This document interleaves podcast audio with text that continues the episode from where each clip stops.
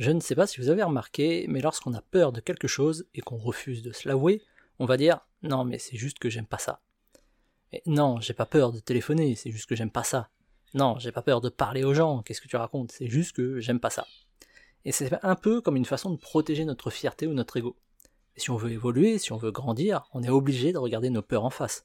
Je ne parle pas de les affronter forcément, ça c'est encore une autre étape, mais seulement d'être honnête avec soi. Pas de les fuir, pas de leur tourner le dos, ni les minimiser ou les ignorer. Vraiment, les regarder dans les yeux et se dire Ouais, c'est un truc qui me fiche la trouille. C'est pas rationnel, c'est pas logique, je sais que c'est une peur qui est complètement infondée, mais ça me fiche la trouille. Et on a tous des trucs qui nous fichent la trouille et qu'on refuse d'admettre. Moi j'ai la trouille de crever seul, j'ai la trouille d'échouer, j'ai la trouille de ceci ou de cela. Et on a tous une to-do list de vie, une liste de toutes les choses qu'on aimerait faire dans la vie avant de passer l'arme à gauche. Cette liste, est peut-être dans notre tête, on l'a peut-être écrite, peu importe.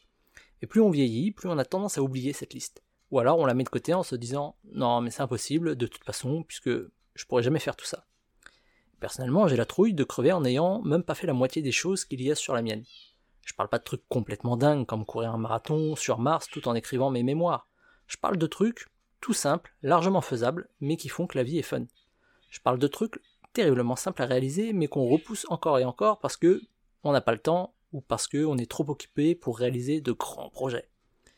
Et de base, on n'aura jamais le temps de regarder tous les films qui existent, lire tous les bouquins, visiter tout ce qu'il y a à visiter, vivre toutes les expériences qu'il y aura à vivre. Le but c'est d'en faire suffisamment pour se dire Ouais putain, ça valait le coup. Et il y a ce livre qui est très intéressant qui se nomme Les regrets des gens en fin de vie, écrit par une infirmière. Et en top 5, un de ceux qui revient souvent, c'est justement le fait de ne pas avoir vécu. Et ça, ça me fiche la trouille, parce que c'est pas un truc qu'on voit venir. On se réveille un matin et paf, là ça nous frappe. Là on se dit d'un coup, ouais j'ai bien vécu, ou alors non, j'ai pas assez vécu. Et quand le constat arrive, dans tous les cas, c'est trop tard. Et j'ai la trouille d'arriver à la fin en me disant, merde en fait j'en ai pas fait assez. Et c'est pour ça qu'il faut prendre le temps de regarder ses peurs dans les yeux, pour pas qu'elles nous prennent par surprise quand ce sera trop tard.